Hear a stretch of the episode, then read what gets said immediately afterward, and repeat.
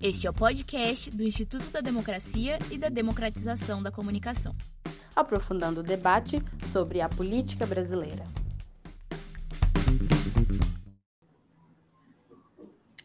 Boa noite, Fábio, Leonardo, Majorri. Boa noite, pessoal que está nos assistindo. Obrigada a todos pela presença. Estamos aqui hoje para o lançamento virtual de Governo Bolsonaro, Retrocesso Democrático e Degradação Política.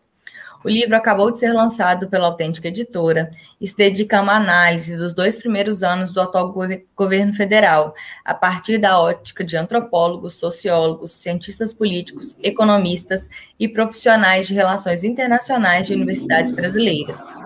O livro foi organizado pelo Fábio Kerst, da Unirio, pelo Leonardo Avitzer e pela Marjorie Marona, da UFMG, que estão aqui hoje para apresentar este livro.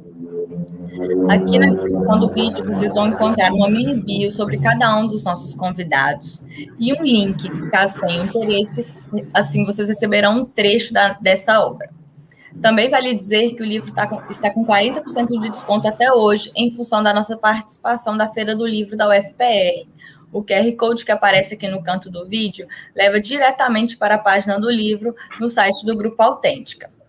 A nossa live tem previsão de duração de uma hora. O Fábio vai iniciar essa conversa e em seguida nós teremos a apresentação dos demais organizadores. No decorrer do papo, eles vão responder perguntas do público. Eu desejo a todos um bom debate e entrego agora a palavra para o Fábio Cash. Boa noite a todos e a todas. Boa noite em especial a Bárbara, né, por ter nos apresentado aqui e agradecendo o convite, o empenho da Autêntica. A Autêntica é, é, foi incrível aqui nessa parceria com a gente. Fez o, um livro, é um livro muito grande, né, com muitos colaboradores, com muito, é, é muitos capítulos. E, e, a Autêntica foi uma parceira desde o começo e conseguiu fazer é, é, essa edição de uma forma muito rápida, né? Então a gente conseguiu a gente conseguiu lançar esse livro próximo da data é, vamos dizer assim, de aniversário dos dois anos do, do, governo Bolsonaro, que foi isso que nos moveu, né? A ideia surgiu justamente a, a gente é, pensando é, em conversas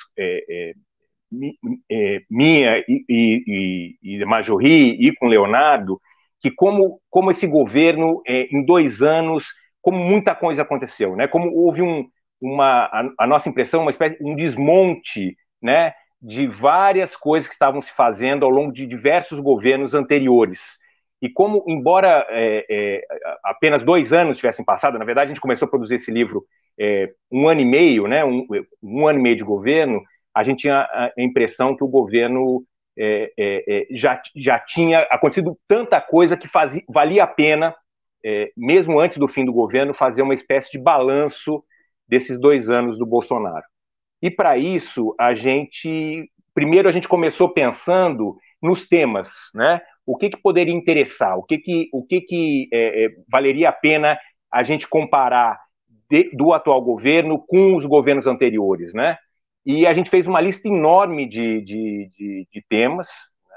organizamos por, por, por, por é, é, é capítulos, e aí a gente foi atrás, né, e, e, e, eu diria que até essa parte fácil, porque a gente foi atrás dos maiores especialistas de cada um desses temas.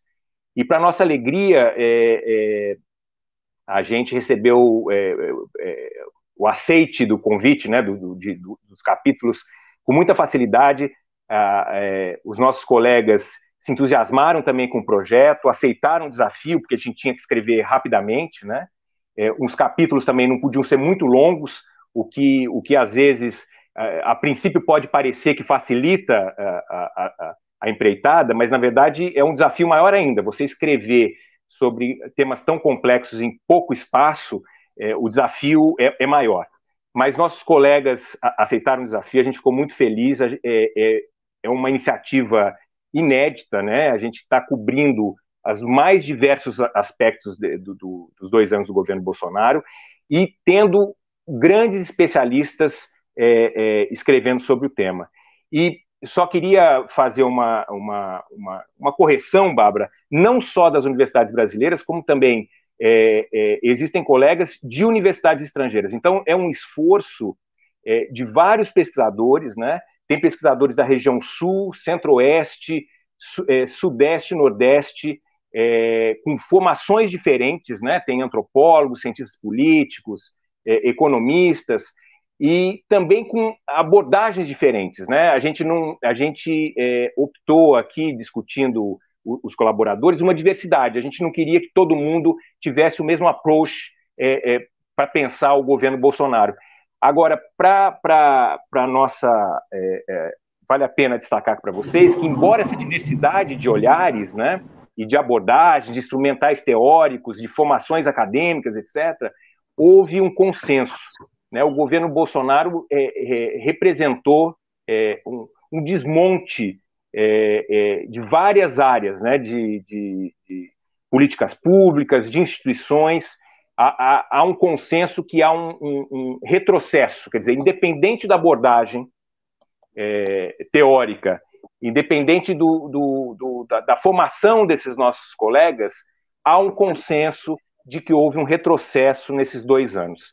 E, e, e é impressionante como a, as coisas correm rápida, né? Porque é, dois anos retrocesso, e nesses poucos meses que se passaram desses dois anos, é, muita coisa ainda aconteceu. Então, eu já acho, Leonardo e Majorri, que a gente tem que combinar com a Autêntica para fazer um livro dos quatro anos do, do, governo Bolsonaro, porque eu acho que vai vir, tem muita coisa acontecendo, é impressionante a velocidade dos acontecimentos, mas esse livro, é, eu acho que ajuda, aliás, eu tenho certeza que ajuda a entender o que está acontecendo nesse momento e o que vai acontecer daqui para frente, né? É, hoje a gente está gravando, por exemplo, tem uma decisão importante é, é, no Supremo é, que o capítulo, por exemplo, da Majorri pode ajudar a lançar luzes aí como é que funciona o Supremo, por exemplo. Então, é, é, o leitor vai encontrar aqui uma diversidade de, de abordagens, uma diversidade de temas, né, que vão permitir, vão auxiliá-los a entender o que se passou nesses dois anos do governo Bolsonaro, mas também aí os desafios e o que virá para frente. E, e, curiosamente, aí acho que talvez um gancho até para a Majorri poder falar, é, é, o Supremo, a gente está agora, acabou de sair a decisão aí confirmando o, o, o habeas corpus do Faquin, o Supremo, um ator importante que também é está é, tá sendo analisado aqui no livro, que é a relação entre o governo Bolsonaro e o Supremo nesses dois anos. Então eu passo a palavra para a Majorri, que foi responsável e, e, escreveu o capítulo sobre, sobre o Supremo Tribunal Federal. Obrigada, Fábio. Obrigada. Boa noite a todas e todos. Prazer mais uma vez estar aqui conversando com você um pouco sobre esse livro que nos traz muita alegria, é, não só por, por, por, algumas das razões mais pragmáticas que, que o Fábio mencionou aqui, né? Foi uma empreitada, né? A gente exigiu bastante esforço, capacidade de organização, mas também uma equipe importantíssima que teve nos dando apoio técnico, né, desde o momento de pré-edição. Eu queria que fazer referência ao importante trabalho da Carol e, da, e, e também da.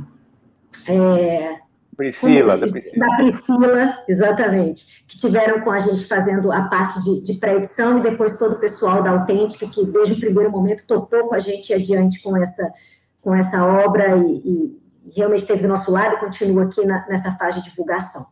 É, eu vou, Fábio, até, até vou falar sobre a STF na sequência, se vocês tiverem interesse ou perguntas específicas também, o pessoal da audiência pode enviar. Mas eu queria, antes disso, é, apresentar um pouquinho mais a estrutura desse livro. Né? O Fábio já deu algumas dicas aqui. É um livro que reúne, de fato, são mais de 30 especialistas né, de diversas áreas. Alguns capítulos foram escritos com coautorias, né, mas alguns capítulos são, são apenas com o autor. Mas a gente tem aí, acho que quase 35 profissionais da área das ciências sociais, da economia e, e áreas afins, né, que se dedicaram aí a analisar algum aspecto do, do, desses dois primeiros anos do governo Bolsonaro, né, e a gente, então, organizou, estruturou essa, esse material tão rico, né, tão plural, uh, em torno de seis, seis grandes uh, temáticas, né, seis sessões, né, é, no, no, no, interior de cada uma dessas sessões, a gente tem alguma coisa em torno de cinco capítulos. Acho que tem uma das sessões, que é a sessão de políticas públicas, que ela é um pouquinho mais longa, mas em geral a gente tem aí uns cinco capítulos por sessão, quatro, cinco capítulos por sessão. Né?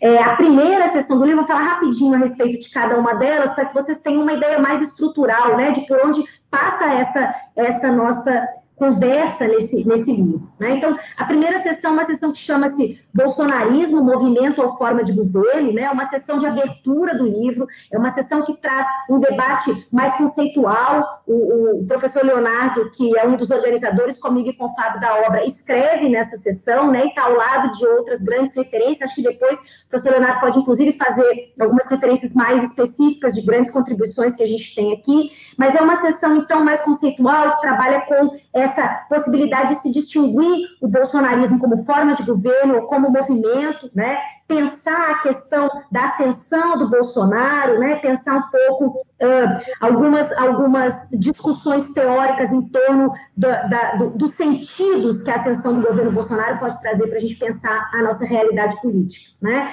Aí a gente avança para uma segunda, uma segunda sessão que a gente chamou de formas de governo, relação entre os poderes e federalismo, que é bem denotativa do trabalho que vai ser desenvolvido aqui nos cinco capítulos que a compõem. Né? Então, a gente aqui vai ter, vão, vão uh, ter capítulos que vão tratar da relação entre o executivo e o legislativo, né? ver se o padrão de relação que vinha estabelecido aí numa lógica de presidencialismo de coalizão, se ele se mantém, se ele se distingue, né? Tentar entender um pouco quais são as rupturas e as continuidades no que diz respeito a esse padrão de relação entre o governo e o congressos, né? Também existem aqui nessa sessão trabalhos que vão falar um pouco mais especificamente a respeito do Congresso Nacional, né? Nós temos trabalhos aí que abordam a dinâmica, a estrutura da Câmara dos Deputados, por exemplo, outros trabalhos sobre os partidos políticos, né? Então, toda uma discussão a respeito também da renovação pela qual o Congresso passou, e aqui se encontra o meu, o meu trabalho também, pensando um pouco como que o Poder Judiciário, particularmente o Supremo Tribunal Federal é, é, se reposiciona né, institucionalmente a partir do governo Bolsonaro. Né? Então, de que modo que, que a relação entre o Supremo Tribunal Federal e o governo Bolsonaro vai se, se estabelecer ao longo desses dois últimos anos. Né? E, e, e, por fim, mais dois trabalhos aí abordando um pouco a questão do federalismo brasileiro, como, como que se restabelece essa relação entre União, Estados, municípios, é, entrando um pouco na discussão, inclusive, da pandemia, Covid, né, como se deu uma, uma reordenação de forças aí. Depois, na terceira sessão, a gente tem é, quatro, cinco trabalhos sobre instituições do sistema de justiça, burocracia e militares, né, um tema que voltou, né, um tema que, que voltou com força, quer dizer, é uma marca, talvez, uma consequência marcante da ascensão do Bolsonaro, né, o fato de que a ciência política é, se, se, viu aí compelida a se dedicar a esse tema, que eventualmente foi um tema bastante marginalizado nos últimos anos, desde a redemocratização, né? Então, a gente tem aqui um capítulo sobre militares e política no governo Jair Bolsonaro, né? E alguns capítulos tratando um pouco da burocracia, particularmente a burocracia de controle, né? Que passa aí, de certa forma, por um, um desmonte, né? É, é, é, quer dizer, o, o, que permanece, o que, o que há de retrocesso, né? Abordando a Polícia Federal. Aqui a gente tem o capítulo, a contribuição do Fábio Kersh, né? Pensando um pouco esse papel do Ministério Público, e particularmente do Procurador-Geral da República no governo Bolsonaro. A gente também tem uma alteração grande da relação entre o Procurador-Geral uh, da República e a presidência, né? E o governo. Então, esse, essa sessão ela, ela vai caminhando por aí. Né? Na quarta sessão, uma sessão sobre políticas públicas, análise das diversas diversos setores de políticas, né? Então a gente vai ter análise aí desde de política econômica até questões de relações internacionais, passando por meio ambiente, reforma trabalhista e previdenciária, evidentemente política de saúde no governo Bolsonaro, né? Na, no, no campo da segurança pública, toda uma discussão sobre essas estratégias de armamento da população que o governo Bolsonaro tem avançado, né? Também a gente aborda aqui algumas questões relacionadas a gênero, raça e outras minorias, né? Então são essa é a sessão mais longa do livro, né? É, justamente porque a gente tentou fazer aqui, ou permitir aqui, né, análises que pudessem ser uh, apresentar, na verdade, um, um amplo espaço, uh, abordando várias, várias das ramificações aqui no campo das políticas públicas. Né? A penúltima sessão trata de cultura política, valores democráticos, representação e participação, também um ponto de inflexão gigante a partir da ascensão do governo Bolsonaro, toda a estrutura participativa, né, que se vê agora ressignificada, e, enfim. Então, aqui a gente tem discussões justamente sobre valores democráticos, né, no campo da cultura política. Nós temos uma discussão interessante também sobre a questão da religião, né, religião de Bolsonaro, repensar o populismo, o neoconservadorismo, né, e questões aí, como eu já adiantei, sobre a representação, movimentos sociais, sociedade civil, participação como ficam essas questões aí sob a égide do, do governo Bolsonaro. E o livro encerra, não podia deixar de ser, a gente precisava de uma sessão para falar um pouquinho sobre imprensa e sobre opinião pública, né? Esse governo também se caracteriza pelos ataques constantes à imprensa, né? E uma relação bastante difícil, né, com, com a imprensa brasileira. Então a gente tem uma sessão final em que se trata um pouco dessa questão da imprensa, abordando também essas novas formas de comunicação que o governo adota, né, as novas tecnologias, as lives, é, é, a mobilização das redes sociais, né, é, e também a opinião pública.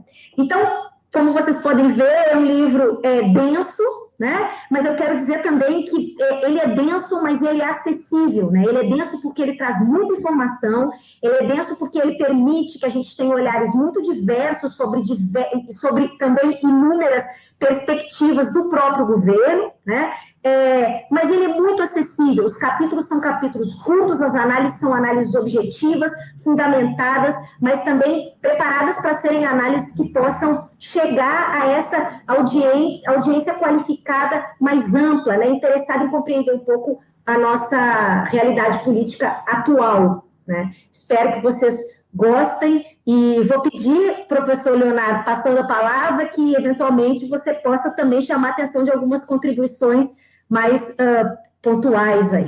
Obrigada, gente. Então, né, boa noite a todos.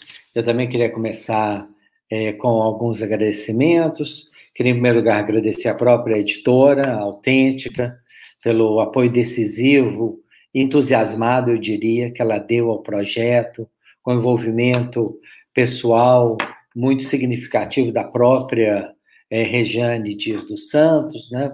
É, e dizer que isso foi fundamental para o resultado de qualidade que a gente tem nesse momento. Também queria dizer que foi um prazer é, trabalhar e organizar o livro junto com o professor Fábio Kersh e a professora Marjorie Marona, e também lembrar os membros da equipe, a, a Priscila Delgado de Carvalho, é, a Raquel Bragato, é, e todas as pessoas que é, contribuíram. É, eu vou preferir é, falar um pouco sobre a primeira sessão, a sessão que eu participei, e que, na verdade, ela é parte já de um diálogo longo, de um conjunto de cientistas políticos que pensam como caracterizar o governo Bolsonaro. Né? O governo Bolsonaro, ele é ao mesmo tempo, claro, um governo conservador, um governo de direita, né? não é o primeiro governo de direita, da história do Brasil, né? certamente ele se encaixa junto com o próprio governo Jânio Quadros, com o governo Collor, mas ele tem características muito específicas, né? que têm levado cientistas políticos, sociólogos, mas também pessoas da área do direito, né? ou mesmo da antropologia, a pensar é, o que, que, são essas características do, do governo Bolsonaro. Né? Assim, algumas coisas, claro, o governo Bolsonaro partilha com governos anteriores, né, é, de direita no Brasil, né, a tentativa de colocar a corrupção no céu, o combate à corrupção no centro é, da, da agenda política, a defesa de um liberalismo econômico quase sem limites, isso era, era parte já desses outros governos, mas tudo indica que o governo Bolsonaro ele vai muito além disso, né? E essa é uma das discussões que a gente está tentando fazer na primeira sessão, né? É, o governo Bolsonaro, a gente diz que ele é ao mesmo tempo um governo, ou o bolsonarismo é um governo e um movimento, né? O professor Cláudio Couto, da Fundação Getúlio Vargas, é, de São Paulo, que escreve também um dos capítulos dessa primeira sessão, ele fala que ele é um governo movimento, né? Eu prefiro, na verdade, usar a ideia de que ele tem momentos que ele é governo e tem momentos que ele é movimento, mas tudo isso se coloca na mesma direção, né? Ou seja, o presidente tem muito pouca vontade, capacidade e empenho em governar, né?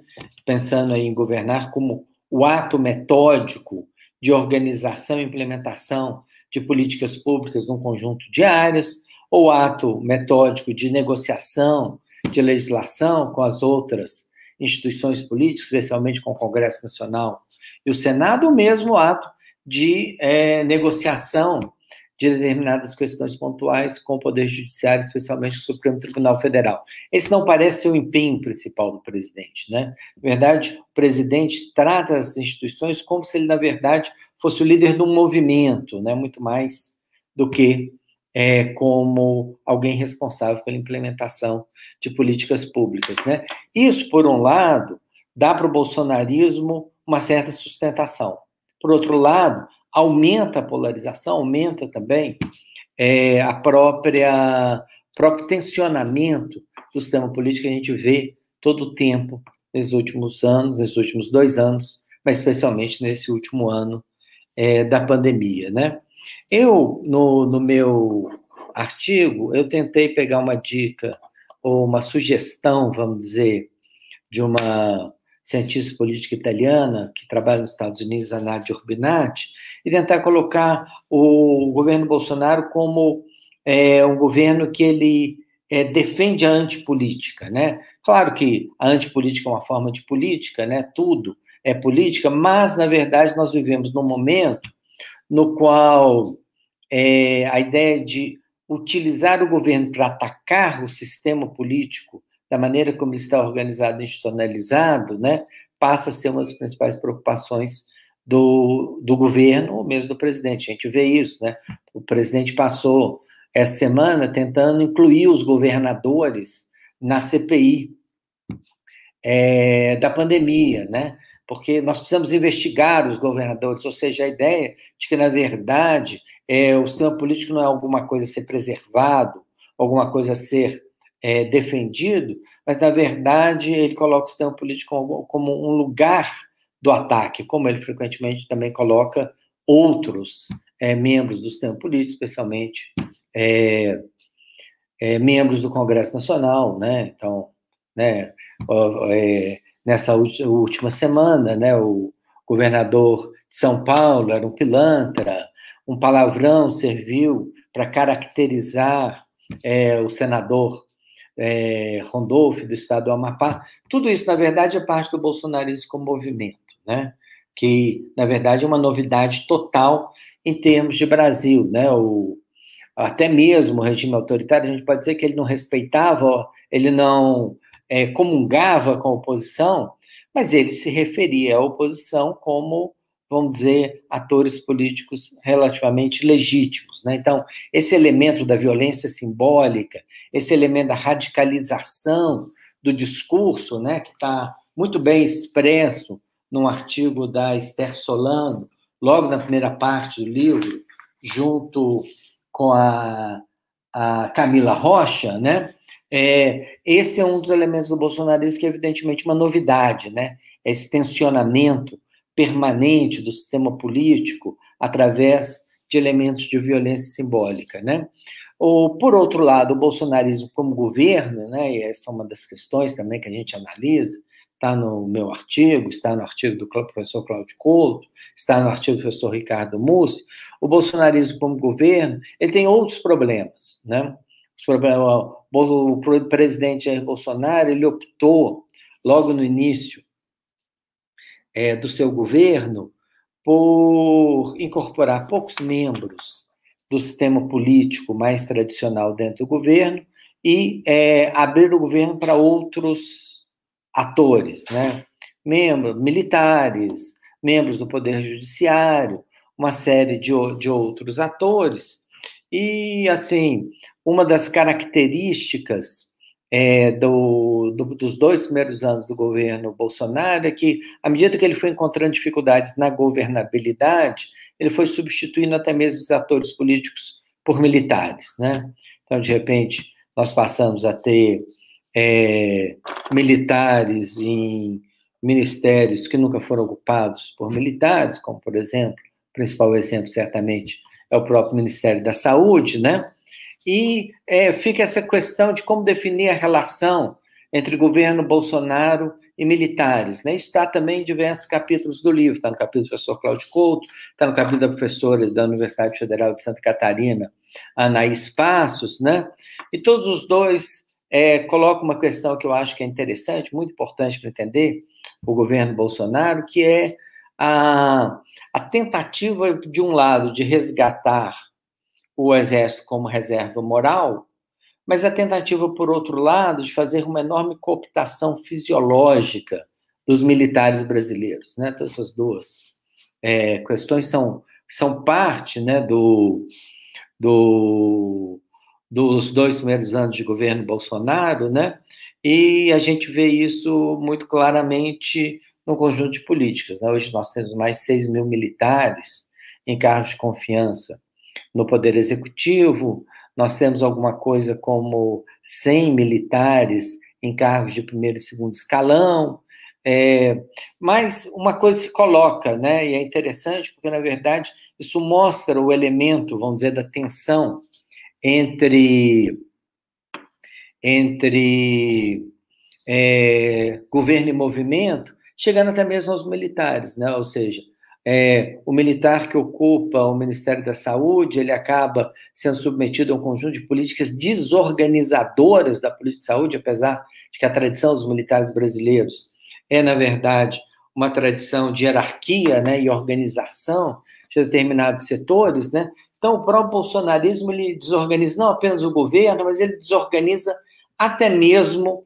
as instituições militares do governo brasileiro. E aí, né, atendendo já ao próprio é, chamado professor Fábio Kersh, né, a gente já tem coisas que o livro não cobre, como, por exemplo, essa modificação, é, ou essa intervenção no Ministério da Defesa, nos, nos ministérios militares, que ocorreu há duas semanas atrás, né, e que é parte também dessa tentativa do presidente Bolsonaro de não apenas é, é, introduzir militares num conjunto de áreas, mas também é, de introduzir militares de forma muito fortemente ideológica, né?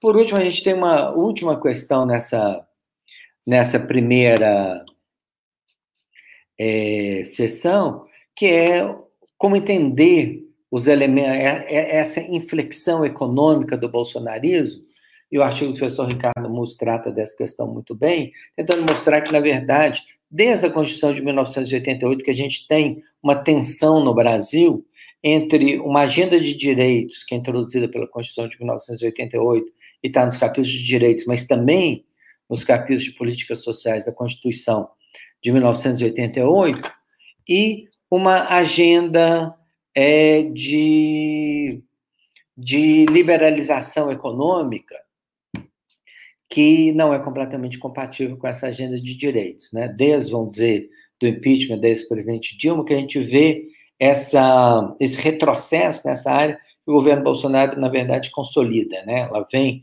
esse retrocesso vem, em primeiro lugar, é, através da reforma trabalhista, né? Mas, na verdade, né, a análise do professor Ricardo Mussa é que todo esse movimento que conduz do impeachment ao governo Temer e depois ao governo é, do presidente Jair Bolsonaro é uma tentativa de diminuir a representação política da classe trabalhadora e a relação que ela estabeleceu entre uma agenda de direitos e uma agenda de representação política é, feita por um conjunto de partidos, sindicatos e associações, né? Então, o governo bolsonarismo, o governo bolso, o bolsonarismo, o governo Bolsonaro seria também a expressão maior dessa regressão, né? Porque eu não, não vou me estender muito mais, mas apenas tentando chamar atenção para essas análises mais gerais sobre o governo Bolsonaro, que fazem parte da primeira, é, que estão na primeira parte do livro, Né? Por quê? Porque, na verdade, é o seguinte: o bolsonarismo é um fenômeno completamente novo. E os brasileiros precisam entender esse fenômeno. Concordo com o professor Fábio Kersh, muito pouca coisa de positivo existe no bolsonarismo. Mas não adianta unicamente a gente dizer que o bolsonarismo ele não é exitoso. A gente tem que entender por que, que ele apela a determinados setores da população brasileira, por que, que o, o Jair Bolsonaro foi eleito presidente do Brasil e por que setores importantes da nossa população, né, hoje, inclusive o próprio empresariado, né, é, continuam apoiando. Né? Eu acho que os capítulos, esses capítulos da primeira parte lançam luz sobre essas questões e nos permitem, não apenas eles, mas todos os outros, também entender melhor o que é o fenômeno Jair Bolsonaro. Acho que a partir de agora, a ideia é a gente responder algumas perguntas, né? É, quem gostaria de tomar a iniciativa? Professora Marjorie ou professor Fábio? Eu estou com uma dificuldade que eu não consigo ver o, o chat, então é, se, a, a, professora Marjorie acho que podia ajudar nisso. É, o Léo sempre precisa de ajuda, eu não consigo ver. Tá. tem uma, tem uma. Você vai, vai ler as perguntas, Léo?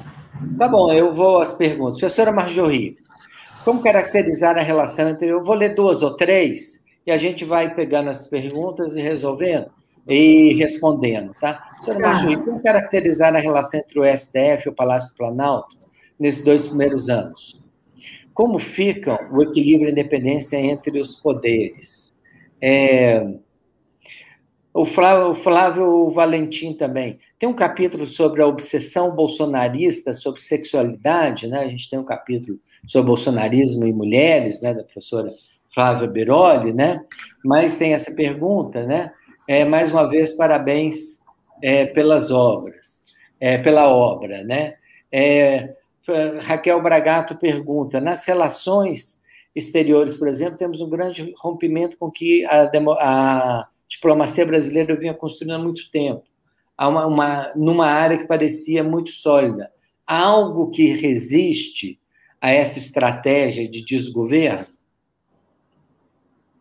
Marjorie, passo para você. Começar. Obrigada, Léo. Vou, vou fazer é, só uma breve menção também. Você já adiantou que a gente tem um capítulo específico, né, uma contribuição da professora Flávia Biroli, em coautoria com a Débora Quintela, Mulheres e Direitos Humanos, sobre a ideologia da defesa da família, né, que é uma, uma obra que acaba tratando um pouco dessa questão da, da, sexualidade, mas a gente tem pelo menos outros três capítulos que, de uma forma ou de outra, também abordam um pouco isso que o, o Flávio está chamando de uma obsessão bolsonarista sobre a sexualidade. Né? No capítulo sobre valores democráticos, o Ricardo Fabrino vai refletir um pouco. É, é, acerca do modo como, como a sexualidade, o modo como o governo Bolsonaro mobiliza a sexualidade é, como, eh, como uma ameaça né, a, uma espécie de homogeneidade constitutiva da nação que quer construir. Né? Também no governo, do, no, no, capítulo do Ronaldo Almeida sobre religião de Bolsonaro, populismo e neoconservadorismo,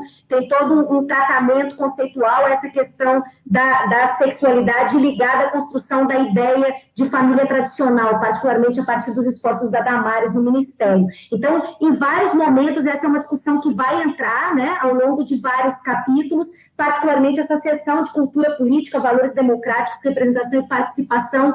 É, essa questão da sexualidade é bastante transversal a essa seção, viu, Flávio? Então, se você está interessado é, é, com essa questão, você certamente vai achar um conteúdo uh, bastante plural aí a trabalhar com isso.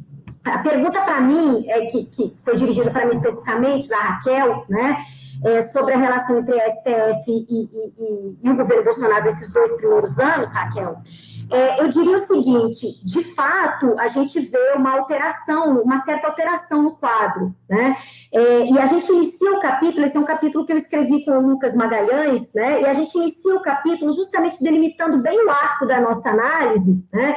Que, que, que evidentemente está movido um pouco por, por, esse espaço temporal, né, dos dois anos, a gente tinha esse marco, a gente estava escrevendo sobre os dois primeiros anos, né, mas é, eu acho muito feliz também que a gente tenha estabelecido esse arco do modo como a gente estabeleceu, porque ele, ele mostra um pouco uma evolução dessa, dessa relação entre o STF e o Planalto, né? E, e, e, faz quase uma curva normal, assim, né? Porque a gente parte justamente de um momento até anterior à eleição do Bolsonaro, quando um dos filhos do Bolsonaro, todo mundo deve lembrar disso, ficou bastante famoso aí nas redes, um dos filhos do Bolsonaro vai declarar, né? Isso viraliza depois que para fechar o, o STF basta, como é que era? Um cabo e dois soldados, né? Alguma coisa assim. Eles, oh, não precisa nem de um jipe, né? um cabo e dois soldados, a gente fecha o, o, o, o Supremo Tribunal Federal né? E esse é o nosso ponto de partida na análise, e a gente avança encadeando uma série de eventos, né? Até o, o, o, nosso ponto de fechamento da análise é justamente a indicação do Cássio Nunes Marques,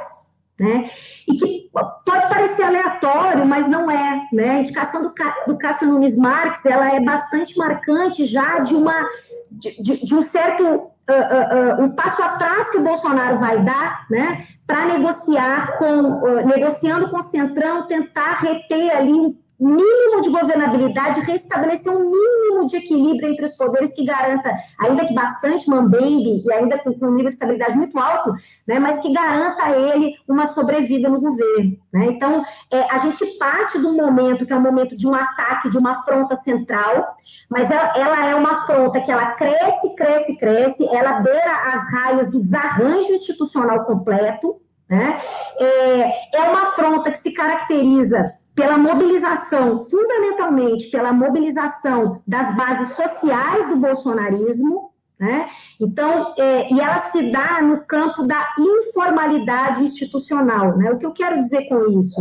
O modelo de separação, dos, é, é, consequência do modelo de separação dos poderes, que exista uma certa tensão na relação entre os três poderes da República, no sentido de que é, existem mecanismos nas mãos do Congresso, nas mãos do Planalto, para mostrar o seu descontentamento com eventuais decisões ou trajetórias do Supremo Tribunal Federal. Né? Então, a própria legislação, né, a institucionalidade formal, apresenta aí possibilidades legais de algum tipo daquilo que a gente chama de retaliação sobre o Supremo. A gente está vendo aí na mídia todos os dias se falar em impeachment de ministro. Existe a possibilidade, nos Estados Unidos está se discutindo agora, de uma forma bastante diferente, mas está se discutindo a possibilidade de se ampliar o número de ministros na corte, né? Então, a literatura aponta para o fato de que a dinâmica da relação das cortes constitucionais com os outros dois poderes da República implica na possibilidade de que esses outros dois poderes possam ampliar ou reduzir né, o, o, espaço de atuação e o poder de fogo das cortes constitucionais, que atuam contra majoritariamente. Então, muitas vezes causam né, é, é, é desconforto ou dificuldades para o legislativo e para o executivo. Né? Mas o governo Bolsonaro, quando, como ele constitui uma, uma forma de relação com o Congresso que é absolutamente. Uh, uh, descola absolutamente do padrão do presidencialismo de coalizão que se organizava até aqui, né, ele não tem poder de fogo por essa via formal contra o Supremo Tribunal Federal. Esse, esse tipo de retaliação ao qual eu me referia, que é natural em democracias constitucionais, demanda, evidentemente, a capacidade do governo de mobilizar o Congresso, de organizar maiorias, de aprovar, muitas vezes, emendas constitucionais ou legislação. O governo Bolsonaro se organiza no primeiro momento, né, de, de, de, de ou, ou, não se organiza, né, a ponto de ter condições de mobilizar esse tipo de retaliação formal em relação ao Supremo Tribunal Federal. Né? Então, ele, ele organiza uma retaliação que se dá no campo da informalidade, são ameaças, né? São, são é, é, é, a gente não viu acontecer suborno, mas a gente tem relatos aí, inclusive, de, de, de, mobilização de uma parte dos militares, né? Também se organizando em torno dessa questão das ameaças e etc. Né? Isso dá no campo mais da informalidade, né? E essa, e essa tensão, ela, ela vai escalando até as raias de desarranjo, como eu disse, né? Por que, que a gente encerra a análise no caso? Oi? Deixa eu só te interromper um segundo, porque na verdade surgiu mais uma pergunta aqui, e aí, como você já está concluindo, eu queria já colocar ela também, que é uma pergunta do João Paulo Mel, que diz: o estrago gerado pelo governo Bolsonaro já é aparente, mas certamente lidaremos com as consequências além, é, ao longo dos próximos anos. Além do Cássio Nunes, ele ainda vai ter mais uma indicação. Então, fala um pouco sobre isso, tá, pra, tá. na sua conclusão sobre essa relação. Tá, então é exatamente isso. Assim, a indicação do Cássio Nunes, ela sinaliza já para uma tentativa do Bolsonaro de, de se recolocar institucionalmente, né? Então ele vai buscar alguma base de apoio no legislativo a partir das negociações que ele avança com o Centrão, né? O Cássio Nunes entra nesse pacote, né? Então, o Cássio Nunes é apresentado ao Bolsonaro pelo líder do Centrão, né? O Cássio Nunes estava em campanha para o STJ, né? E o Bolsonaro tira o Cássio Nunes da cartola, né? Eu acho que a sabatina, eu vi uma análise excepcional sobre a sabatina do, Bolso, do, do, do Cássio Nunes no, no, Sem Precedentes, né? Aquele um, um podcast do Jota, em que eles mostram como a, a, a sabatina do Cássio Nunes ela é a expressão desse acordo da, da entrada do Centrão nessa jogada, porque os próprios senadores ali diminuem o papel do Senado no processo de indicação, né? É, fingem que perguntam, o Cássio Nunes não, nem disfarça que não vai responder, né? lança a mão da lei orgânica da magistratura para não responder nada, né? E, e, e, então, longe do padrão que vinha sendo o padrão verificado para as sabatinas, a sabatina do Cássio Nunes é absolutamente diferente. E ela é bem denotativa disso, daquele momento em que o Bolsonaro, de fato, teve que abrir mão do que seria a sua preferência mais espontânea, né, que seria alguém mais real, mais bolsonarista de raiz, alguém mais vinculado ali diretamente a ele ou a sua família, né, para trazer um nome que pudesse vir aí com, com o, o, o a chancela do, do Centrão, né? É, ele tem mais, mais alguém para indicar, né? O que eu diria, o, o, o Léo, é que a, a próxima indicação do Bolsonaro vai depender muito da, do momento né, em que ela vai se dar. Né? O elemento conjuntural... no é Senado, é... né? Especialmente é, no Senado, onde ele deve enfrentar muitos problemas né, ao longo dos próximos meses com a CPI que está sendo instalada. Exatamente, porque eu acho isso determinante para saber se ele vai conseguir emplacar as preferências mais naturais dele, né? Que seriam aí, ah, se, fala muito do André Mendonça, o Fábio pode falar melhor para a gente sobre o Aras, né? Porque é um nome que vira e mexe aparece, apareceu lá atrás também, agora está aparecendo de novo. Eu sei que o Fábio tem um posicionamento aí, se ele acha que, que o Aras pode ser um indicado do Bolsonaro, vou deixar, queria que ele, que ele falasse, fala, fala sobre isso é, é, com, muita, com muita precisão, né? Assim, talvez o Bolsonaro, de novo, embora ele continue falando que ele vai trazer, que agora é a vez do tal do evangélico, né? Que é alguém que vai ser. Assim, dificilmente ele vai, ele vai eh, conseguir emplacar alguém, então, porque os custos de negociação com, com o Senado, eles não vão ser baixos para o Bolsonaro. Então, talvez ele tenha que trazer alguém com uma trajetória mais consolidada que a do André Mendonça, né? com uma com, não tão, tão, fortemente vinculado ideologicamente à sua própria agenda. Né? Ele vai ter que dar uma, como ele fez com o Cássio Nunes, talvez ele vá ter, vai, vá ter que fazer também nessa, nessa segunda indicação. Não sei se Fábio quer. Comenta o Aras para a gente, Fábio. Comenta o é. Aras, é... Fábio. Deixa eu te dar mais uma a pergunta aqui também do. do da, da, Raquel Bragato, né? Como, como, pensar essa relação, o problema do equilíbrio de poderes e onde que a Procuradoria-Geral da República está nisso? E aí, se eu pudesse até colocar uma pergunta minha, essa DPF da Associação Nacional de Juristas Evangélicos, né? Que foi algo assim completamente, eu acho, fora do, do padrão, né? Mas o Procurador-Geral da República, na verdade, é, apoiou, né? O que, que é que está acontecendo nessa relação de poderes e onde fica a Procuradoria-Geral da República nisso? O que, que, o livro tem a dizer sobre isso? Olha, o, no, o Aras, o Aras é, é, é candidato, Léo. Acho que essa foi uma posição, uma demonstração clara que ele está de olho nessa vaga do Supremo, que o Bolsonaro sinalizou lá atrás, né? É, hoje eu confesso, Majorri, que eu tenho mais dúvidas se o, o, o Bolsonaro eventualmente não pode é, lançar a mão do Aras. Mas eu era muito convicto de que ele não faria na, é, na primeira vaga do Cássio. Por quê, Léo? O meu argumento é que o, o, Bolsonaro, nesse ponto, ele foi habilidoso. Né? Como é que o, o, pre, o presidente Lula apresenta a Dilma, eles indicavam procuradores gerais. Eles deixavam que os próprios colegas, os outros membros do, do Ministério Público, indicassem é, é, o Procurador-Geral da República. E como o Procurador-Geral da República pode ser reindicado, pode ser, é, pode ser reconduzido ao cargo, o procurador-geral da, é, da República, nos governos Lula, no governo Dilma, ficava mais de olho nos próprios colegas do que no presidente. O resultado é o que a gente viu é, é, procuradores muito mais agressivos em relação aos presidentes, aos governos, do que a gente está vendo agora. O Aras foi indicado é, pelo Bolsonaro. O Aras nem concorreu à tal da lista tríplice, né? O Aras é, ele percebeu que ele podia correr por fora, né? É, que, que ele não precisava disputar. Ele, ele é, começou a dar entrevistas sinalizando posições mais conservadoras, caiu no agrado do Bolsonaro e foi indicado para o Bolsonaro.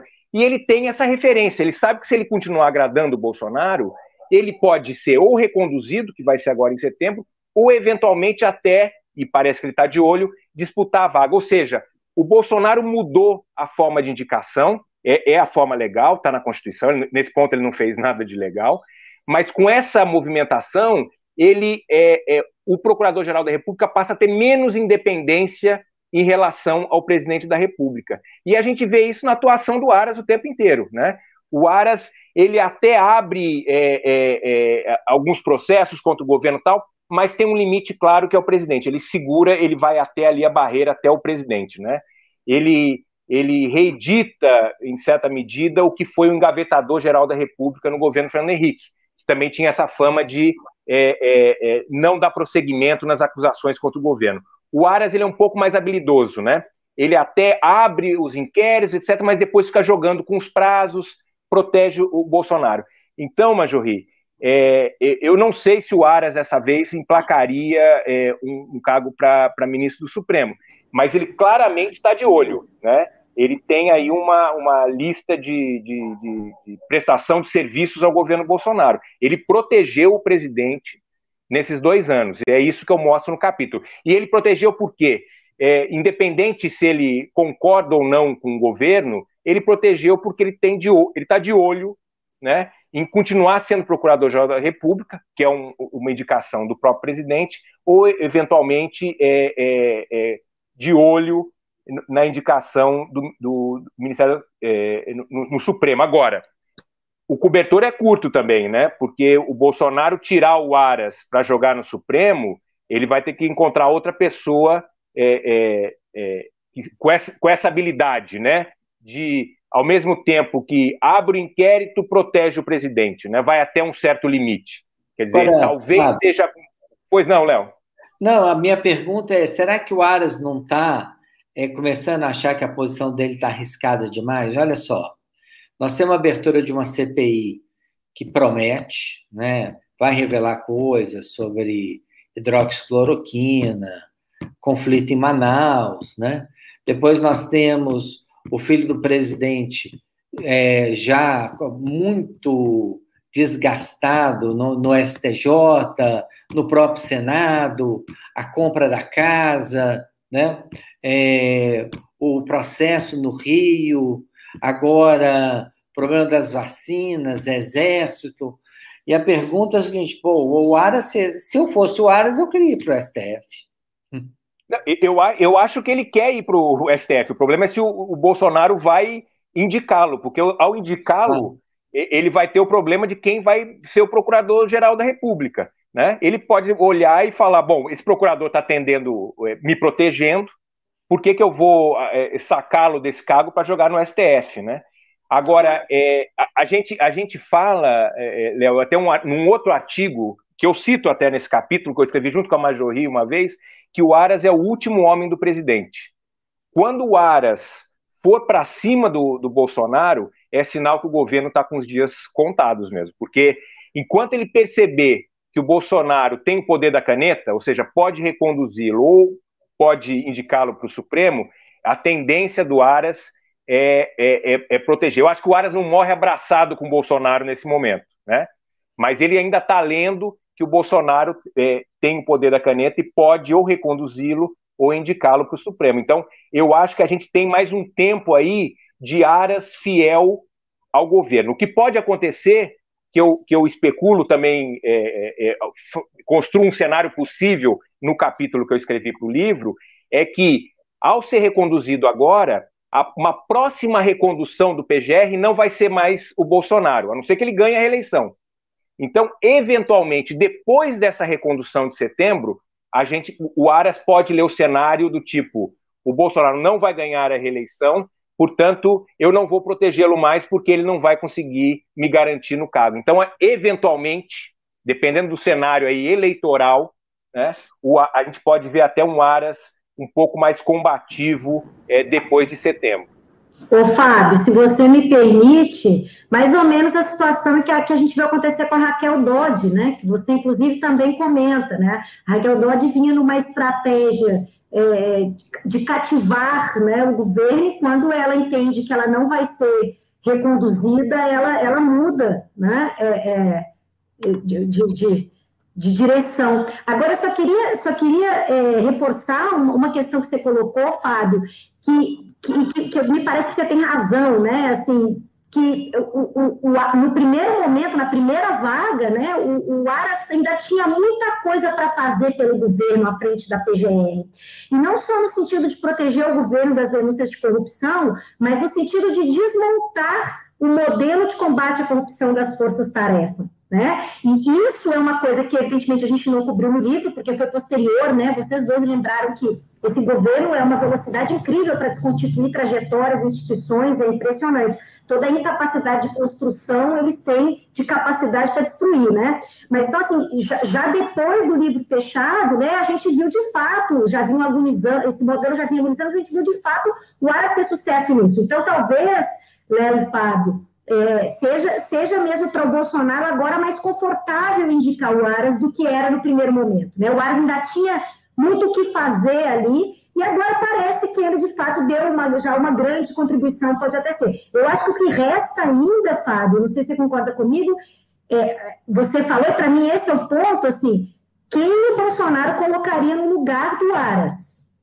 Né? É, lembrando que... mais uma vez que o Senado tende a ser um problema cada vez mais complicado para o presidente Bolsonaro e o Aras, o Aras, o Procurador-Geral da República, também tem que ser referendado pelo Senado, né? Então, na verdade, o Fernando Dias pergunta o impacto da CPI nas eleições, né? Mas, na verdade, eu diria que o impacto da CPI é muito maior, é um impacto já sobre a estabilidade do governo Bolsonaro. Pode ser que o Bolsonaro não consiga mais fazer as indicações que ele faria, seja pelo critério ideológico, seja pelo critério político. Gente, tá muito boa essa conversa, mas eu tenho que chamar a Bárbara aqui, que falou assim: não passe dos 50 minutos. E nós ultrapassamos aqui um pouco, porque a conversa está muito boa, né? Então, vou passar aí para a Bárbara para fazer o fechamento.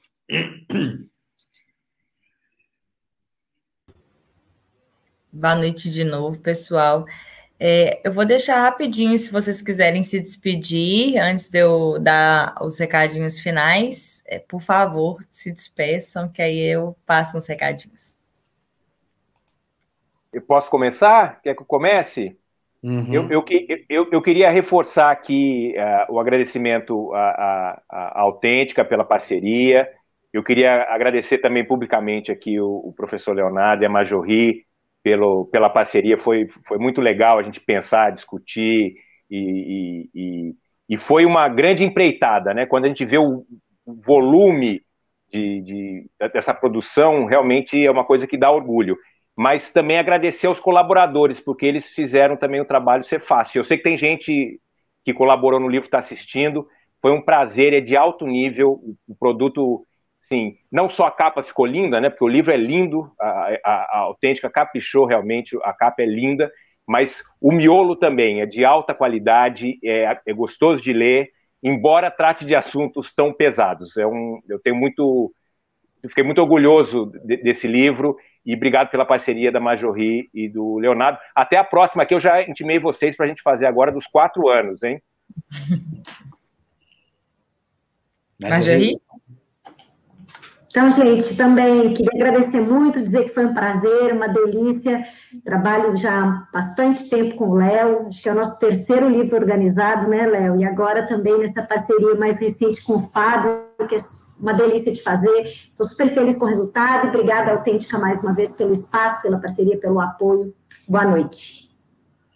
Também vou falar a mesma coisa. Um grande prazer trabalhar com os dois, um grande prazer trabalhar com a Autêntica. Obrigado pela parceria.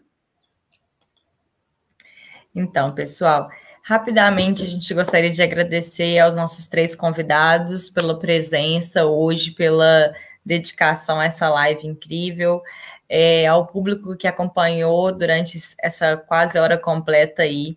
A live vai ficar disponível é, automaticamente aqui no canal do Grupo Autêntica. Então, encaminhem para os amigos receberem to todas as informações incríveis.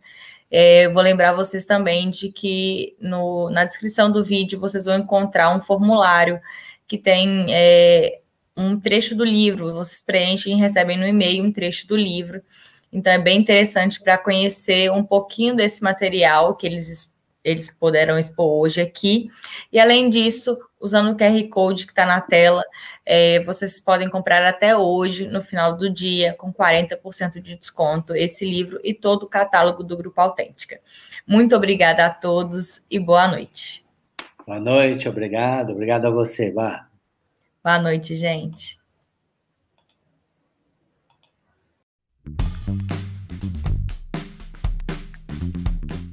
Este é o podcast do Instituto da Democracia e da Democratização da Comunicação. Aprofundando o debate sobre a política brasileira.